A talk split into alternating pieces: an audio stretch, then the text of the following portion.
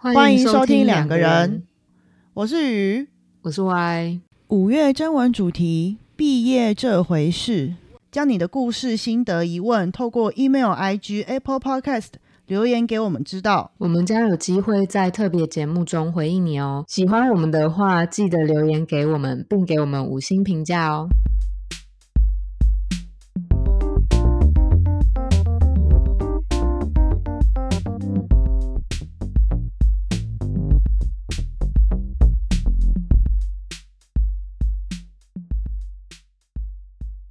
哎、我们这次的主题主要是延伸，想要做一个上一次 SP 的延伸，对不对？嗯，就是延伸那个呃听众来信，谈到关于晕船的这个这个这件事情。嗯嗯嗯嗯。我们上一集的 SP 是讲到那个呃一见钟情跟日久生情嘛？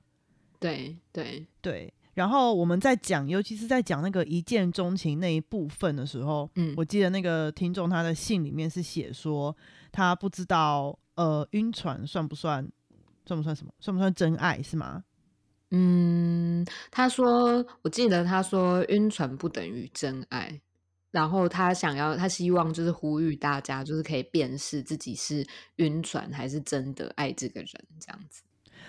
哦，对，然后我们那个时候就突然间觉得说，哎、这是一个很好的主题，因为晕船到底是不是真爱，就这件事情本身很值得思考一下，然后又呼应到我们第一次第一次尝试那个呃观众来信的时听众来信的时候提到的那个真爱的定义这件事情。嗯，对，没错，没错。嗯，可是如果说就这次晕船这件事情呢、你自己会觉得说你怎么看待晕船这件事情？就是说，因为我我在想我在想这个的时候啊，我在想说我我自己有没有晕船的经验？可是好像我发现我好像真的没有哎、你没有，怎么可能？真的假的？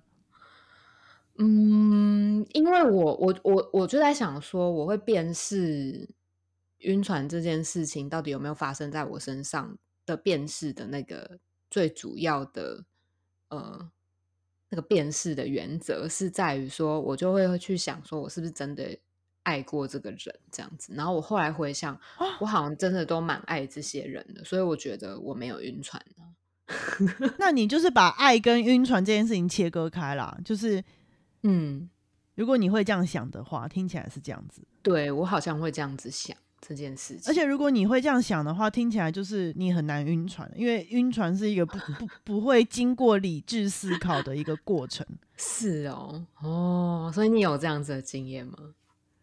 很长哎、你是晕船，你是船易晕员、船长，对，也没有哎、应该说我要修，等一下等下，我要修正一下，没有很长，但以前我都会把呃爱这件事情跟晕船划等号。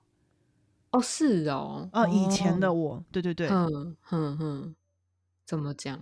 当我晕船的时候，我会觉得我就是爱上这个人，或者我就是喜欢这个人哼了。哼，这样，就是我我好像没有你那个历程，是说、没有你那个，就是你还去分辨说你爱不爱这个人的这个历程。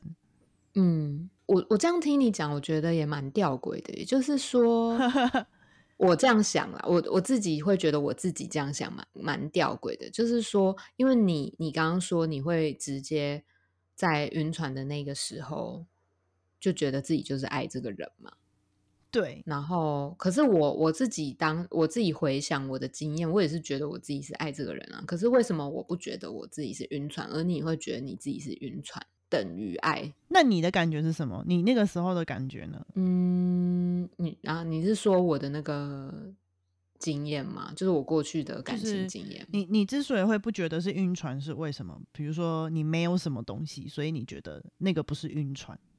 哦，那可能要回到就是我自己对于晕船的定义是什么、欸？就是我想象，对我想象中的晕船可能是就是很非常感性的，然后完全没有理智的失去陷理智入的，对，失去理智的疯陷入狂迷一恋个这样。对一个热热爱一个人的 状态吗？可以这样讲吗？就是说，对，好像好像眼中就只有他，然后然后对哦，然后还有一个条件，对我来讲还有一个条件，可是我不太确定这是不是大家对晕船都会有这个条件，就是说这个人完全身上就是可能没有我喜欢的东西，就是说他有可能就是不不是我的菜，原本不是我的菜。然后，或者是他，他可能有一些缺点是我完全没有办法接受的，就是我在理智的状态之下完全没有办法接受。可是，可是在那个当下，我陷入的当下，我完全可以接受他任何的，就是他身上任何的事情哦，即便他不是我的菜，或者是他有很多的缺点是我没有办法接受的。这样哦，我我想要修正一点，因为应该也不算修正，因为那就是你的经验嘛。但是如果是套用在我身上的话，有一个会不一样，嗯，就是他们都是我的菜，我才会晕船。对，但是的确，的确哦，的确就像你讲的，呃。你后来回回过头来用大脑回去思考，好像我那个时间没大脑一样。反正就是 用用理智回去思考之后，你就会发现，他真的有太多东西是我没办法接受的，或者没办法容忍的事情。嗯嗯，对。但是在那个当下，你完全不会去想到这些东西。哦，所以会不会我没有晕船的经验，就是因为我太理智啊？就是我完全我觉得是接受缺点，就是我。他的那个，他只要有那些缺点，应该是说，在你的感情跑出去之前，你的理智会先跑出去。哦，是这样子，感觉像是这样。然后你就会去分辨说，这 你就会去分辨说，哎，这个是不是爱呀？如果不是的话，那那就不是吧。这样，然后根本没有经经历到那个晕船那一趴。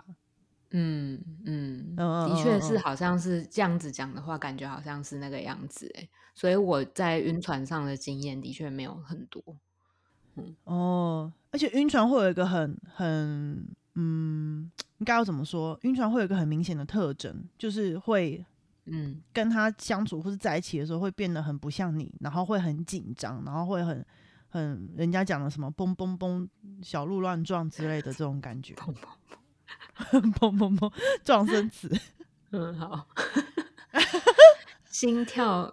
心跳跳到不行，然后心跳加速的感觉，对对对，心跳加速的感觉，嗯嗯，那你会有这种感觉吗？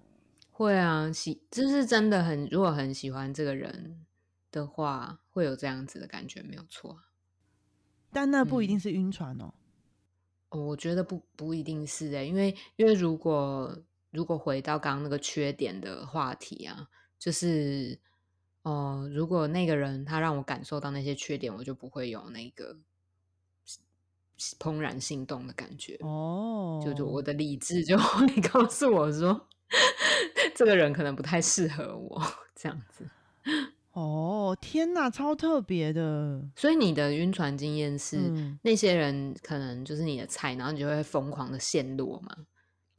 真的是疯狂的陷落，就是。疯狂的程度到我都觉得我变得不是我本来的样子的那种程度。那你是什么时候发现自己原来是晕船的这样子？大概晕了两三次之后吧。两三次，所以后面的人你就会立刻知道自己在晕船吗？后面的话，我就会知道。不能再走这个模式了，就是真的，就是不能再让这个模式重复下去。因为我觉得这就是我们今天可能要讨论的地方，就是说，当然，我觉得这只代表我们两个人的立场，完全只代表两个人的立场。真的，真的，大家大家可有自己的见解。真的，我很害怕，就是大家觉得我们怎么这样想。反正呢，总之呢，我那个时候的感觉就是，呃，我会觉得晕船这件事情，就是会让我。怦然心动这件事情，嗯，或是会让我整个迷迷失自我这件事情啊，我觉得某种程度上，它，嗯，它，嗯，勾起来的，呃，我我我被勾起来的部分，不完全是爱的感觉，或是那是爱情关系或什么的，而是某种很强烈的需求，或者是迷恋。嗯，你懂吗？我我觉得嗯这东西真的很难言语形容出来，但是我觉得，呃，大家如果有晕船经验的话，也都可以回去回想一下自己晕船的那个对象的特质，或是特征，或是你那段时间你是什么样的样子，嗯就是你变成一个什么样的样子，应该都会，嗯，有一些蛛丝马迹可以看得见。嗯嗯就是可能他们会让你晕船的，他们会有一个统一的特征，或者有一个统一的特质，或者是他们用一个统一的手法让你晕船。因为我觉得手法也是一个很重要的东西。就比如说人家讲的那个叫什么，呃，诶，中文应该要怎么讲？欲擒故纵，欲擒故纵。嗯对对对，嗯嗯嗯，因为有些人就是很吃欲擒故纵这一套，有些人就不吃。那、嗯我觉得吃欲擒故纵这一套的人，真的就是很吃，呃，他们可能就可以想成说，他是因为这个手法而而而晕船。哦，你是说那种就是可能在有跟没有之间模模糊糊、暧暧昧昧的那哎、种给你，哎、哎，不给你，哎、给你，哎、不给你那种感觉。你刚刚在玩玩什么东西？哎逗猫，逗逗猫，对，哎，我觉得逗猫这个意象还蛮蛮蛮对对对对的，啊对对啊啊！有些猫就会生气，就会咬你啊，或者有些猫就会很吃这一套啊之类的。对之类的，嗯对。然后我觉得大家就可以去想想看，那个之所以让自己晕船的特质到底或者特征到底是什么，嗯，然后你再回去想想看，那个东西到底对你来说是不是爱情？嗯对我觉得这个基本上，如果一定要把它切分的这么细的话，可以把它切成这个样子来看。如果、如果怦然心动就是爱情的话，那世界上很多东西都可以是爱情。嗯，的确是啊，没错，我今天买了一个新包，我超级怦然心动。我也跟包谈恋爱 你要跟你要跟钱谈恋爱吗？之类的之类的，嗯反正就是 对。那只是因为那个人是一个人，所以你觉得你跟他是爱情吗？我不觉得。嗯嗯，嗯，就是我觉得不能用怦然心动这件事情来衡量说你跟这个人的关系到底是不是爱情。就跟你之前有一集有提到的那个点，我印象很深刻，就是你讲说，呃，对你来说，真爱这件事情是需要经过考验的。嗯就是你们的这个关系，你们两个人之间有没有发生过一些困难或是困境，然后你们能不能一起走过嗯这件事情，对你来说才能看说这个关系是不是一个真正的爱情。嗯，对啊，因为我觉得，我觉得爱情在我心里面是一个有历程的东西啦。要要怎么讲这个有历程的东西？就是说，哦好像怦然心动，它会是一个一瞬间的事情嘛。没然后我，觉得那种怦然心动，嘿不，好说，不好说。晕船可以晕挺久的持，续性的怦然心动是哦，对对对对对我天哪！嗯，晕挺久，晕挺久，对对对，很累啊，很耗竭啊，所以真的很累。好，那那那可能就是我自己个人会这样觉得，因为我我会觉得怦然心动，它会是一个欲望的展现，就是我好想要，或者是我好喜欢哦，然后我很想要这个东西的那种感觉，嗯，没错，或者是这种感觉的那种状态，嗯，但它并不能代表是一个历程，它虽然会经历一段时间，比如说一个礼拜、一个月、两个月、三个月，但是它会一直停留在一个需求的阶段，嗯，就是嗯。我想要这个东西，我很想要得到它，但是我一直没得到它，这样。嗯嗯，对不对？嗯，然后越不得到就越想要，哦，对对对，然后就嗯。无可自拔，这样。对，然后就会可能衍生出那种很多很痛苦啊、难受的感受。没错，没错，感觉。哎、嗯你刚刚这样讲啊，就突然让我想到，我那个时候其实我把这段做笔记做下来，就是我最近在看那个韩剧，叫做《我的出走日记》，嗯，我跟你嗯，讲过，对不对？它里面就有提到这个嗯观点。我那时候听到的时候，我就觉得天哪，我一定要把它记下来。但我那时候只是单纯觉得这个这个观点很好，然后没想到我们今天就用到了，所以就特别记 下来说，一定要嗯讲一下这件事情。就是、呃，我的出走日记，我完全不讲不讲细节，就不讲剧情啦。就是它里面的女主角叫做美珍，然后她有一个哥哥跟一个姐姐。在第七集的时候，就是哥哥在跟朋友聊天的时候，美珍在旁边听，他们就在聊《怦然心动》这件事情，就是小鹿乱撞这件事情。哥哥跟他的朋友就在讨论说：“哎。”之前有一个班上很美的校班花，然后她到现在还是让我觉得怦然心动、小鹿乱撞的感觉。我应该要去追她一次看看，这样子。那个他们就讨论很热烈嘛，两个男生。结果美珍在旁边就很淡定，默默的说了一句：“说，呃，心跳加速的感觉是真的是好的吗？”他就说，他印象中他会让他心跳加速的事情都是不好的，比如说他觉得很害怕。或他觉得很紧张，然后他觉得很焦虑的时候，他会心跳加速。嗯，然后他就说，反而他觉得是好的事情的时候，他反而会觉得很平静。比如说，他跟他喜欢的人待在一起的时候，他的心境是很平静的，他不会特别感觉自己在怦然心动，或是小鹿乱撞、心跳加速这样，他会觉得自己是很平静的。这样，嗯，然后他就讲完之后。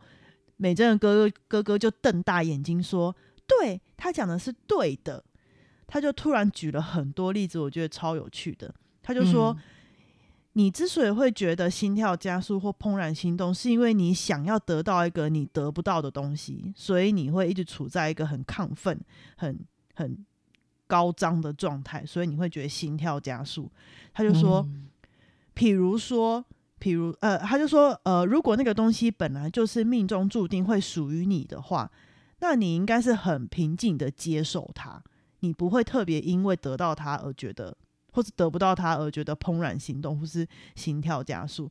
他说，譬如说，有钱的人买包包，又讲到买包包，他说，有钱的人买包包，那个东西对他来讲就是他本来就应该会得到的，所以他通他通常买都是很。很随意的、很平静的，就这样卡就刷下去了。但是对我们这种可能买一个包会需要存一整年的钱的人来说，你每一次看到包，你都会有心跳加速的感觉，因为那个东西是你想要得到但有困难得到的东西。然后或者是薪水，当你今天去买乐透、签乐透，或是赌博，或是任何形式的东西，你中奖的时候，你会很开心，是因为。那个东西是你想要，可是本来不属于你的，是你意外得到的。哦，那你的薪水每天入你的账头、户头，你不会每天入入入薪的那一天都觉得自己心跳加速、怦然心动，不会啊，因为你那个就预期那就是你的东西，所以你就是很平静的接受它。你每个月就是会有薪水入账这样。然后那个哥哥是一个。反思意识很强的人，就自我反思能力很强的人，他就突然说：“难怪我这么会希望买到车，因为他在里面一直想要买一台车。”他就说：“难怪他每次看到车都会呃有那种小鹿乱撞的感觉，因为他很想要买，但他一直没有钱买，一直买不到车。”所以那个东西就一直占据他的心头，他的欲望就很高，这样子。它里面讲的那个词是讲说，当你渴望一个东西到灵魂深处的时候，但那个东西又不属于你，明明很想要拥有它，但却又知道它不属于你的时候，这个状态才会让人抓狂，就是疯狂，就是接近一种。迷恋或是疯狂的状态，就是心跳加速的状态。他就说，所以人跟人之间的缘分其实是讲求顺其自然的，你不会需要特别去渴求它。就是为什么你要去渴求一个本来就会属于你自己的东西？它里面就这样讲。对我，我觉得，我觉得，我觉得听完他讲这段话，我就在想，那人真的也是蛮蛮有意思的，就是在于这件事情，就是明明我们或许。追求的东西可能是最终会是一个平静的，或者是一个安逸的一个状态嘛？可是我们却在这个之前不断的就是受到那些欲望的，或者是自己怦然心动的那种感觉，呃嗯，给给给被被那些东西给牵着牵制，对，然后不断的去追求那些东西。然后在追求的过程当中，可能享受了很多呃激情、快感，就是很对、很很开心、很兴奋的的状态。可是最终好像收获到的东西，并并不一定是真的我们所想要的，或是并不一定真的是属于我们的。对。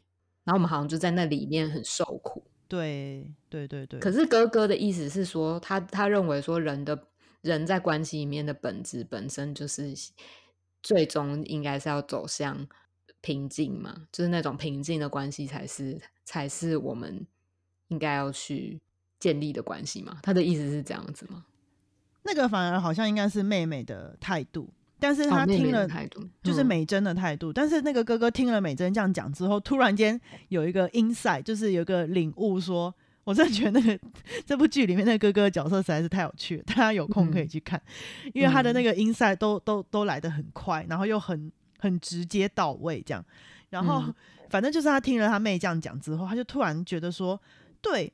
他反而不是在讲那个平静的感觉是人要追求的，他反而是在讲说，当你追求的东西本来就应该会属于你的时候，你你应该会是平静的状态，你不会特别的疯狂，你不会特别的去迷恋它。可是我我的意思就是说。那些本来就应该要属于我们的东西，就我们本来就应该要属于啊，就就我们本来就应该会拥有嘛，所以我们好像就看不太到那些东西，可是我们会去看到的东西，都是会让我们晕船的东西，没错，就是我们不断的想要追，但是又追不到的东西，然后好像就让自己花了很多的时间跟心力在那些东西上面。对，就像那个哥哥在这部片里面一样，他从头到尾，至少我到上礼拜看，我不知道今天。这礼拜更新会是什么样的内容？但是到上礼拜，那哥哥都还在追求车，就他整部剧都在追求车这件事情。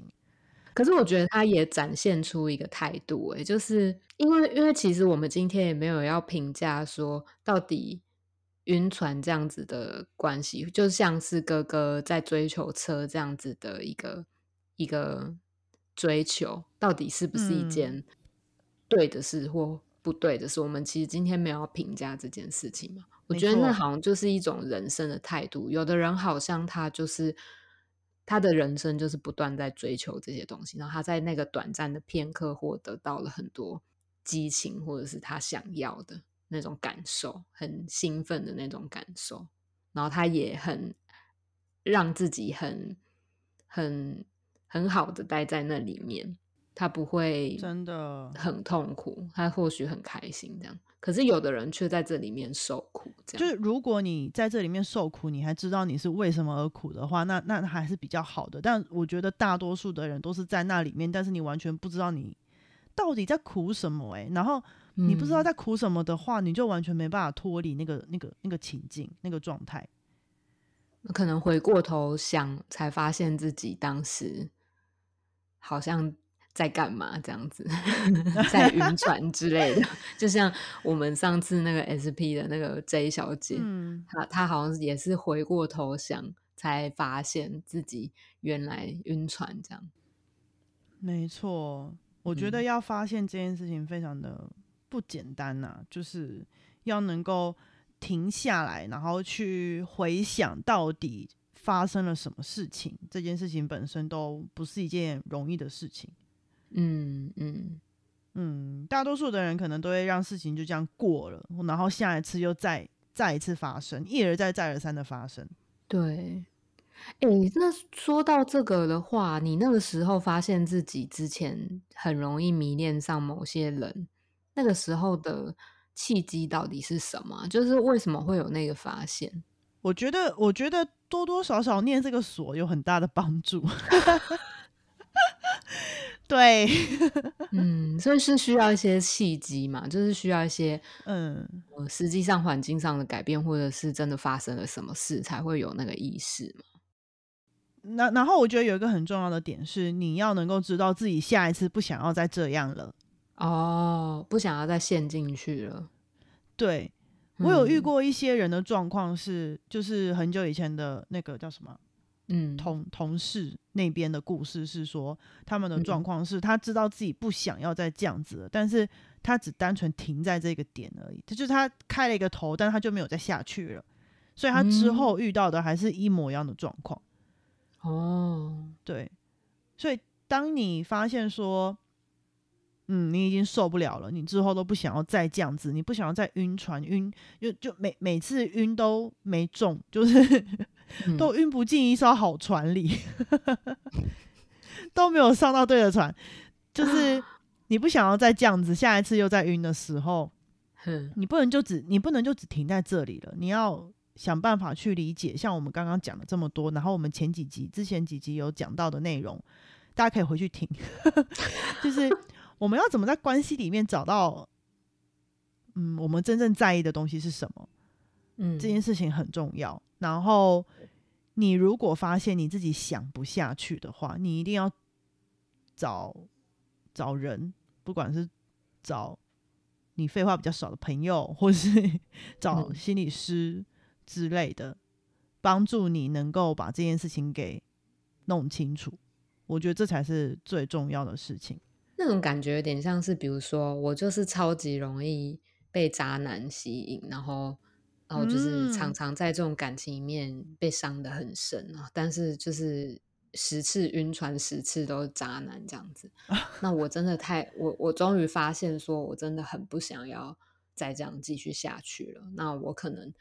可以去找一个我相信的人，或者是呃心理师谈论这件事情，然后去找到说自己到底为什么在这样子的关系里面就是这么容易被吸引。这些渣男他们是不是有共通的一些特质，会让我感觉到我的需要被满足了？是这样子吗？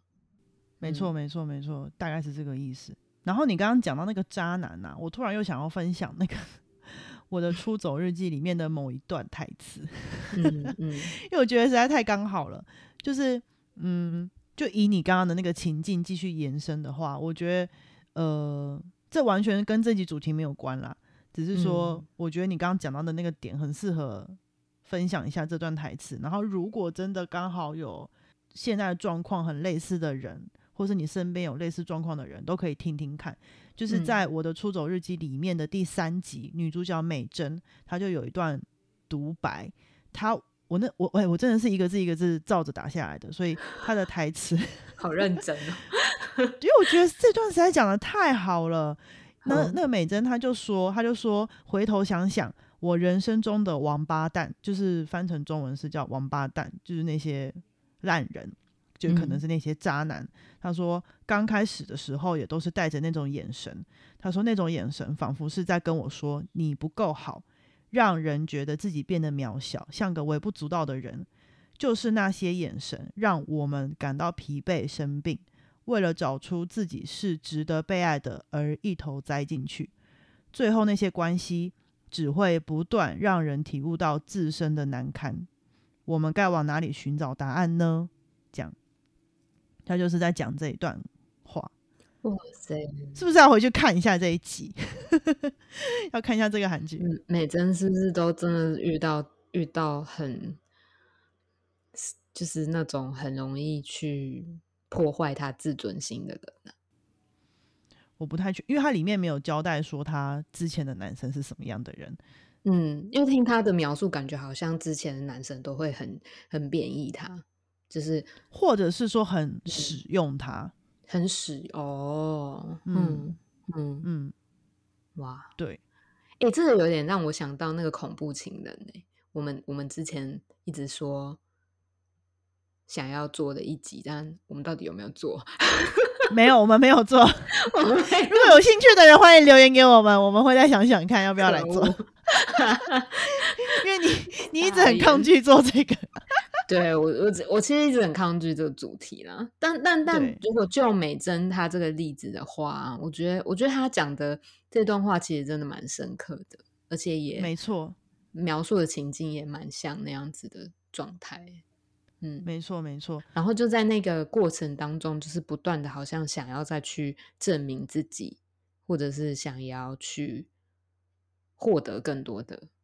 爱的那种感觉，嗯，对，因为那些渣男就是不会给你爱啊，不会给你尊重，所以你会一直希望能够从他们身上得到那些你想要得到但却得不到的东西。又回到我们今天的开头，就是那种会让你 心跳加速的东西。嗯，对，嗯嗯，的确是。哦，没，错，哇，我们自己真是扣着那个我的出走日记在讲呢。听众都知道你最近到底在看哪些韩剧，然后知道你最近待在家里面追剧追多久。不会不会，我跟你讲，这个是暗档的，所以不久不久，一个礼拜也就两小时而已。好了，如果如果大家有听我们上一集，应该都知道，就是雨雨最近就是在居家隔离的状态，所以他很闲，然后就一直宅在家里面看剧。已经解了啦，好不好？已经解了，解很久了，我已经在外面 爬爬照很多天了。对，但一个礼拜两小时对我来说是小 case，you know？哎，好吧，那差不多该结尾了。好的，那我们嗯今天就到这边喽，大家拜拜，结束的这么突然，好，拜拜，拜拜。拜拜。